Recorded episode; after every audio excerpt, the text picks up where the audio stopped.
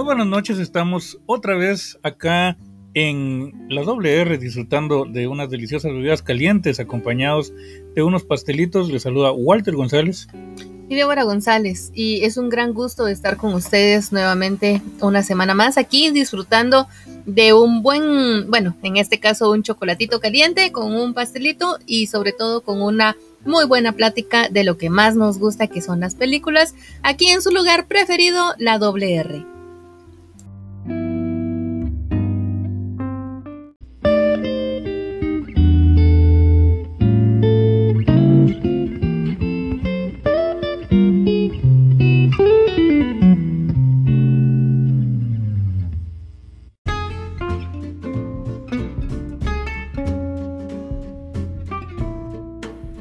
Y bueno, hoy vamos a hablar de una trilogía que, bueno, quizás pocas personas conozcan.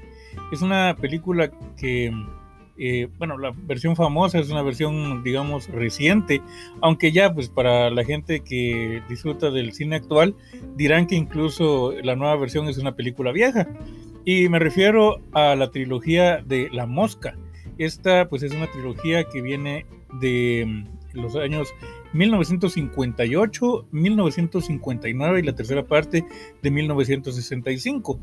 Eh, ¿De qué se trata La Mosca? ¿Qué es, ¿Qué es esta trilogía de la que estamos hablando? Bueno, La Mosca, como yo creo que todos sabemos eh, la historia de la película, como decís, las nuevas versiones, ¿verdad? Que ya son de los ochentas, que yo creo que esa es la que con la que todos crecimos conociendo y como bien lo dijiste, muchos no sabíamos de la existencia de esa de esta trilogía porque al menos de mi parte sí fue así como una gran sorpresa que no me había imaginado que hubiera una, una versión anterior de esta película. Y como todos sabemos, pues la historia trata de un científico, ¿verdad? Que está eh, investigando una especie de, teletransportación de, de, una cabina hacia otra. Y bueno, pues que sí lo logra, pero que eh, él empieza haciendo sus experimentos con objetos inanimados y tiene éxito.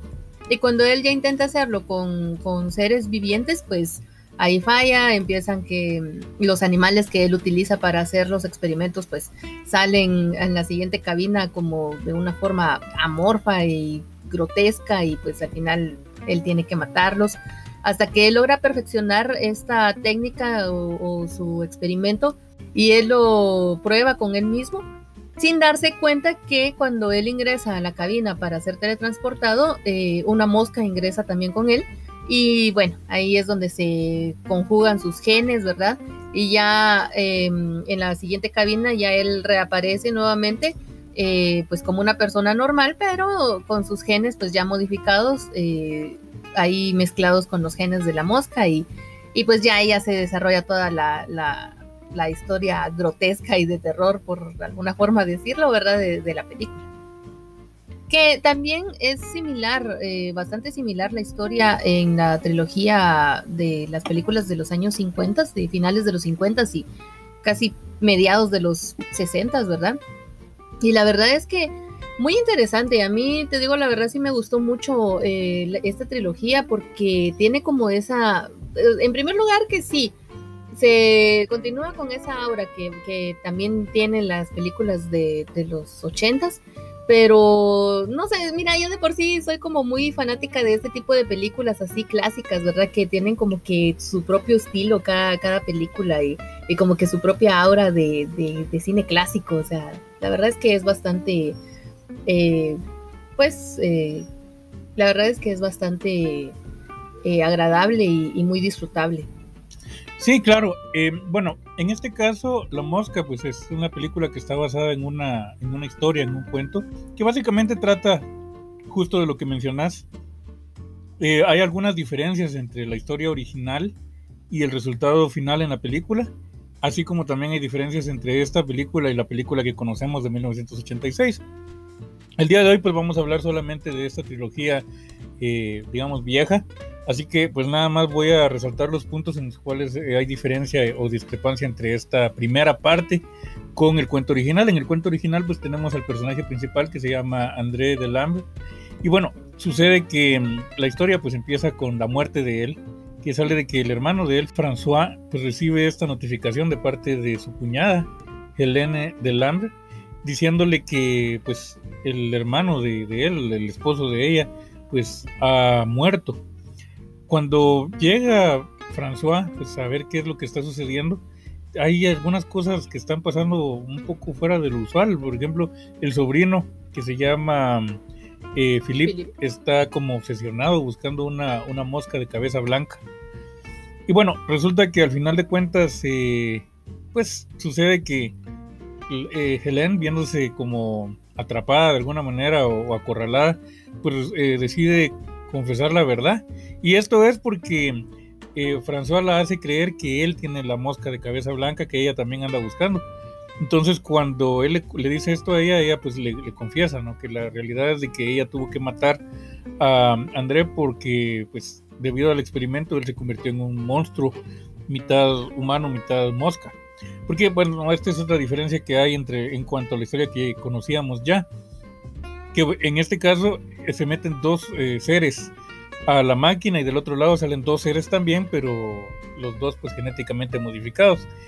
Eh, bueno, la principal, la primera diferencia es el hecho de que en la película, em, pues lo hacen un poco más, más simple, porque sale nada más que el, animal que se mete es la mosca. Antes de esto, pues él había hecho un experimento con el gato, pero el gato simplemente ya no aparece del otro lado, sino que se queda perdido en el espacio. Entonces, según la historia original, cuando él, digamos, una de, de las cosas que él intenta hacer para ver si sale bien del otro lado, pues eh, Helen le sugiere volverse a meter a la máquina y lo hace, pero al otro lado sale él mezclado, o sea, ya no solo con la mosca, sino mezclado con el gato, que seguramente habría sido un monstruo muy horrendo, ¿verdad?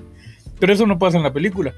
Y bueno, también eh, al final de la historia original, pues ella se suicida cosa que en la película no sucede, sale de que ella pues nada más es confinada a una institución psiquiátrica para tener ayuda, pero bueno, y sale también que la mosca blanca, que en realidad es una mosca pequeña que tiene la cabeza de, de, André, pues nada más eh, eh, es, digamos, de alguna manera, por decirlo así, eh, pues se le practica la eutanasia, ¿no? De una manera muy, eh, digamos, muy fuerte, pues es una piedra la que le tiran encima, o sea, es eh, literalmente muy fuerte la forma como él muere, porque está entre morir así o que se lo coma una, una araña, ¿no?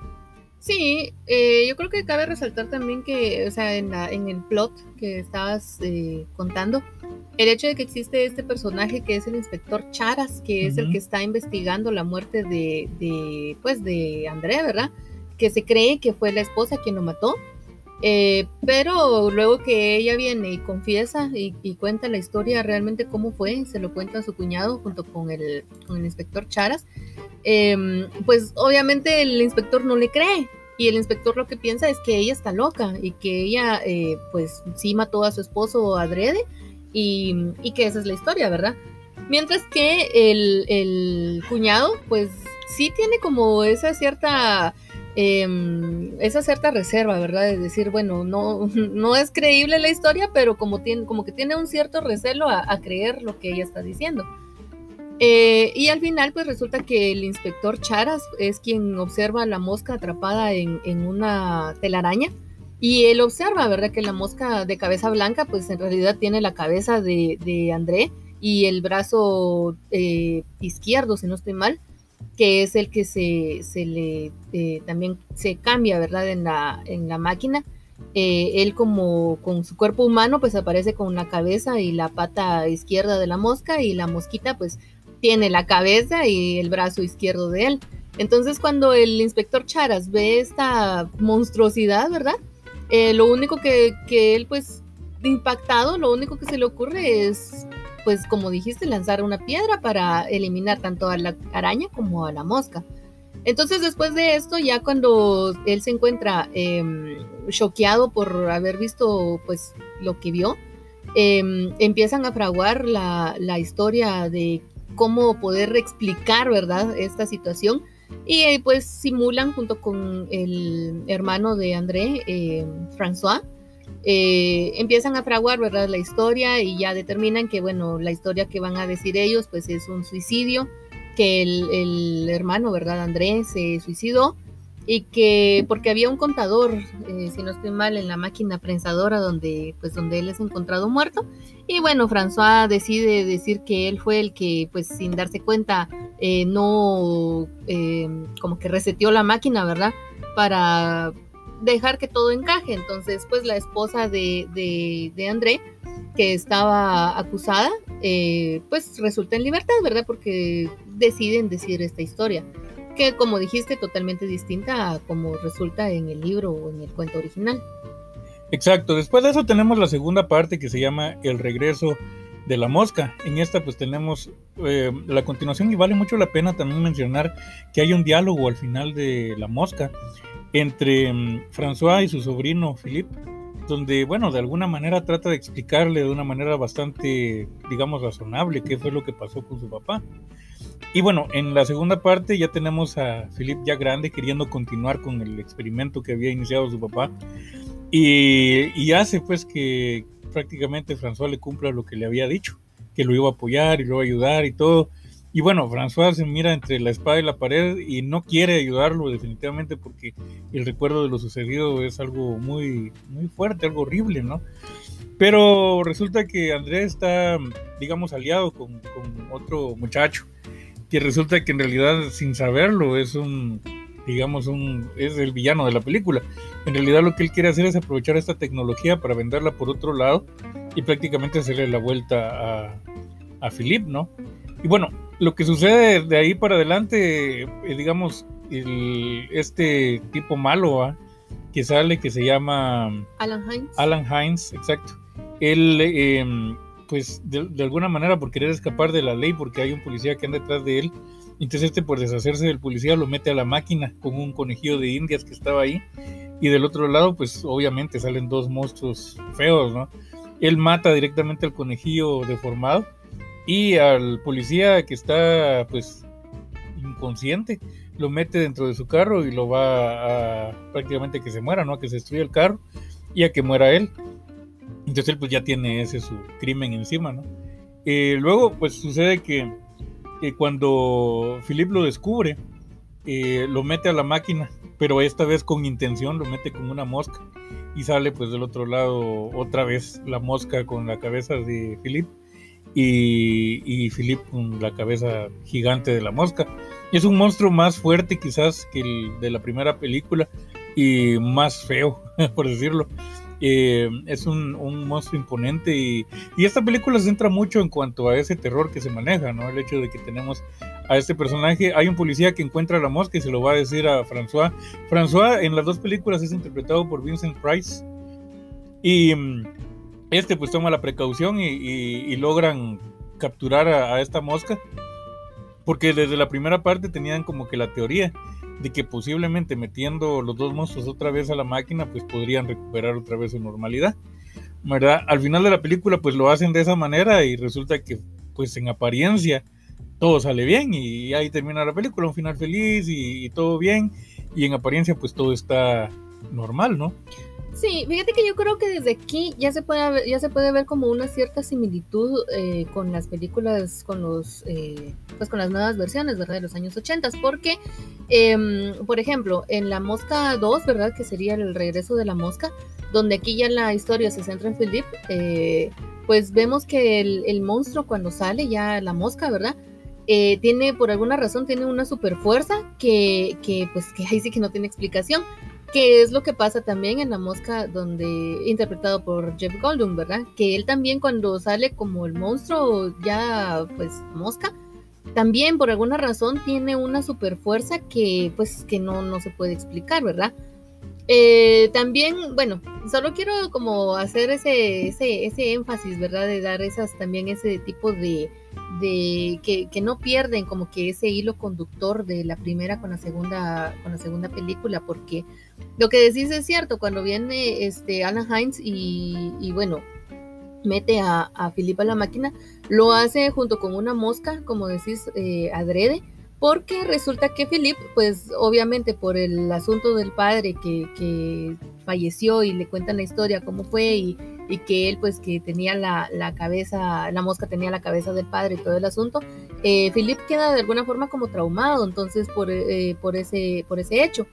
Entonces él cada vez que mira una mosca, pues sí tiene como ese trauma y, esa cierta fobia hacia las moscas, que pues este Alan Hines que se, se disfraza o se hace pasar por su ayudante, ¿verdad? O sea, se, se hace pasar por un científico también que le empieza a ayudar como solo para tener acceso a los planos de la máquina y robarlos.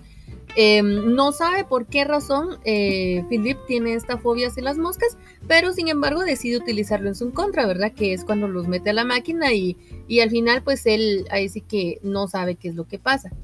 Algo interesante también es el asunto ese de que en la primera en película tienen esa teoría, como dijiste, de que si entran los dos nuevamente la mosca con cabeza humana y el humano con cabeza de mosca, al salir de la, de la máquina van a salir nuevamente las dos, pues los dos seres totalmente normales.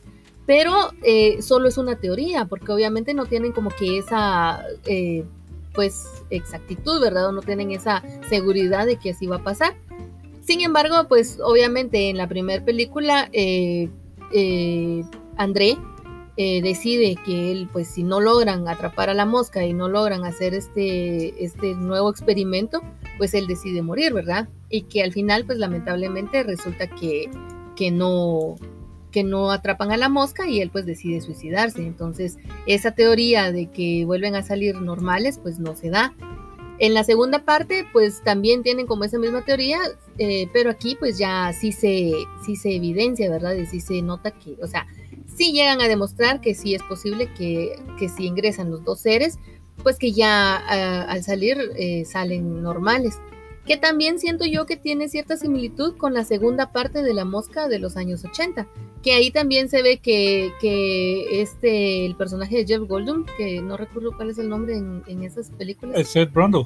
Ah, pues Seth Brundle tiene esa teoría también de que él, eh, aunque la teoría de él es como un poco más Em, no sé, un poco más fuerte tal vez, porque en el caso de, los, de la película de los ochentas, pues eh, él tiene la teoría de que si él ingresa con otro ser humano, em, como que sus genes buenos, ¿verdad? Van a, quedarse en él y los genes malos que él tiene van a ser em, transportados hacia la otra persona. Pero lo mismo, ¿verdad? No llega a, a comprobar su teoría. Sin embargo, en la segunda parte, pues sí, ya se ve esto. Entonces, creo que eso es lo interesante de ver esa como esos puntos que sí dejaron similares entre las películas originales con las películas con las nuevas versiones. Claro que sí. Y bueno, la tercera parte que tenemos se llama La maldición de la mosca. Esta película es del año 1965. Algo que me parece interesante es el hecho de que de las tres películas solamente la primera es a colores, las otras dos son en blanco y negro. Esto puede ser que quizás no le tenían mucha fe a las dos siguientes partes y pues no hubo tanta inversión económica ahí. La primera película fue dirigida por em, Kurt Newman, director de, pues, de, ese tiempo, ¿no? de los años 50. La segunda pues tenemos a un director distinto, tenemos a Edward Burns y la última parte la dirige Don Sharp. Es también interesante notar que esta tercera parte, La maldición de la mosca, no salió nunca ni, en, ni en videocassette, ni en DVD, ni, ni, en línea, ni nada, sino que salió hasta en el 2007 en un box set que, donde venían todas las películas juntas, o sea, nunca salió esa película sola. Esto puede ser porque la película no tuvo una recepción tan buena y bueno, seguramente consideraron que no valdría la pena invertirle mucho, ¿verdad? Ya después eh, que, que la película salió. Bueno, y también otra cosa que quiero resaltar que aquí ya no sale Vincent Price. Es cierto, ya no sale Vincent Price y tampoco en toda la película ya no veo, a pesar del nombre, de que lleva el mismo nombre, solo que en este caso la maldición de la mosca, ya no vemos al monstruo de la mosca, que en la primera parte pues era André, en la segunda parte era su hijo Philip, y en esta pues ya no, ya no lo vemos, sino que vemos estos personajes que son aparentemente el hijo de Philip y los hijos de él, que vienen cargando consigo, por eso la película se llama La maldición de la mosca, porque vienen cargando consigo eh, pues ciertas secuelas, ¿no? Por eso decía que aparentemente Philip salió bien, pero según vemos en esta película es posible que no haya sido el caso, porque eh, los hijos de, de él, los, bueno, el hijo y los nietos, o uno de los nietos, mejor dicho, parece que vienen con, con, problemas genéticos y entonces están degenerándose y tienen que estar siempre dependiendo de, un, de una droga para poder, digamos, como que contrarrestar los efectos de la, digamos, como que de esta especie de, radiación o de esta mutación genética que ellos tienen, porque ellos están en una mutación constante. Porque, bueno, una otra constante que hubo desde la primera era el tiempo que vive una mosca, entonces aparentemente estos estaban degenerando sus cuerpos para morir pronto, ¿no? Entonces, era, que también sigue siendo una constante que la vemos también en La Mosca 2 de, de Chris Wallace, eh, ¿verdad? La película de los ochentas. Y mm, pues en esa tercera parte, que insisto, la película fue, yo diría, injustamente eh, masacrada por la crítica, a nadie le gustó, pues. Pero yo creo que es una película muy buena, a mí me gustó bastante. Vemos algunos tropos que ya se repiten más adelante, por ejemplo, en las dos películas anteriores vemos que se meten dos seres en la máquina y del otro lado salen dos. En esta no es así, sino que esta entran dos seres y del otro lado sale una masa horrible, deforme, ¿no? La película es sorprendente, tiene un final muy bueno, que no voy a contarlo acá porque pues posiblemente la puedan ver por ahí en línea, se puede llegar a ver. Y de verdad vale mucho la pena ver esta trilogía completa. Y esa tercera parte yo diría que es una gran sorpresa porque la película es bastante, a mí por lo menos me parece que es bastante buena. Eh, sí, la verdad es que yo sí les animo a todos los que nos están escuchando a que, a que busquen esas películas eh, en internet, que, en línea, que fue por donde nosotros las vimos, ¿verdad? Que, porque sí son muy buenas, como decís, la verdad es que vale mucho la pena eh, verlas. Y la tercera parte, esta de la maldición de la mosca, como decís, yo siento que esta sí es más relevante de lo que uno podría pensar con respecto a las, a las nuevas versiones de los años 80 porque mm, la historia de esta película, muchas, em, ¿cómo se podría decir? Muchos puntos que se tratan ahí eh, tienen cierta similitud con las y con las dos películas, no solamente con la primera o con la segunda, sino yo diría con las dos. O sea, como decís, aquí ya se ve eso de que al salir eh, de la máquina, si entran dos seres, pues no es que salgan dos seres como tal, ¿verdad? Sino que sale una sola cosa viviente, ¿verdad? Que es lo que la teoría o es lo que se ve en la primera, en la primera parte de la mosca de David Cronenberg, si no estoy mal, ¿verdad? Em, entonces, y, todo eso, aparte también la, la, situación de que aquí juegan también con eso del tiempo de vida de la mosca, que también se observa ya desde la primera parte de los años 80, donde ya empieza esa degeneración del cuerpo, ¿verdad? del, científico con respecto al tiempo de vida que, lleva la mosca. Entonces yo creo que esta tercera parte, o sea, obviamente las primeras dos partes sí tienen mucho que ver con, estas películas de los ochentas, pero yo me atrevería a decirte que es más la tercera parte la que tiene más relevancia y más relación con las dos partes de los años ochentas. Claro, sí, es una película bien interesante y sobre todo como decimos, estas, estos puntos, ¿no? Aparte también en las otras dos películas no vemos que haya una mujer en peligro, cosa que sí vimos en la versión de Cronenberg, y en esta es hasta en la tercera parte donde vemos que eso, sucede también. Em, y la, la, película de verdad es sorprendentemente buena, insisto. La, esta, eh, las últimas dos partes pues ya son, yo diría como que un poco copiando la fórmula del cine B eh, que producía Roger Corman no es, increíblemente, no son películas de él, porque tiran mucho al, estilo de este cine, que es un cine, mm, como digamos, un poquito, tal vez un poquito escandaloso, lo vemos desde los pósters, ¿no? Películas que tienen como que una intención de llamar a través del, pues, del clásico cine de terror, ¿no? El cine de monstruos en este caso que sería como dentro del mismo universo donde cabrían películas como El hombre lobo, El hombre invisible, em, estos seres que son monstruosos, ¿no? Seres que, que aterrorizan. De hecho, es curioso porque vemos también que la digamos como que la influencia que este, esta película, eh, considerando la primera parte de La Mosca, eh, llegó a tener, pues fue tan importante que incluso en un episodio de Los Simpsons de la casita de terror hacen referencia a La Mosca y yo me recuerdo que cuando vi ese episodio la primera vez yo dije, pero eso no, así no es La Mosca porque estaba pues pensando en Cronenberg ya después de verlas, así como, ah, bueno, sí se está refiriendo a, estas películas viejas, ¿no? Las películas que quizás para nosotros llegaron tardíamente o quizás nunca llegaron, pero ya eran clásicas, ¿no? En el, en el imaginario del cine americano. Sí, fíjate que ahí dijiste algo muy interesante, eso de que estas películas sí son, o sea, son películas de terror, ¿verdad? De esos años. Que también, aquí creo que también cabe mencionar eh, películas como la de Freaks, Ah, sí. Que también son de ese, como que de ese mismo estilo, ¿verdad? Que, que, que mm, tratan de hacer el terror en base a lo grotesco o en base a, pues, en el caso de la mosca, monstruos, ¿verdad?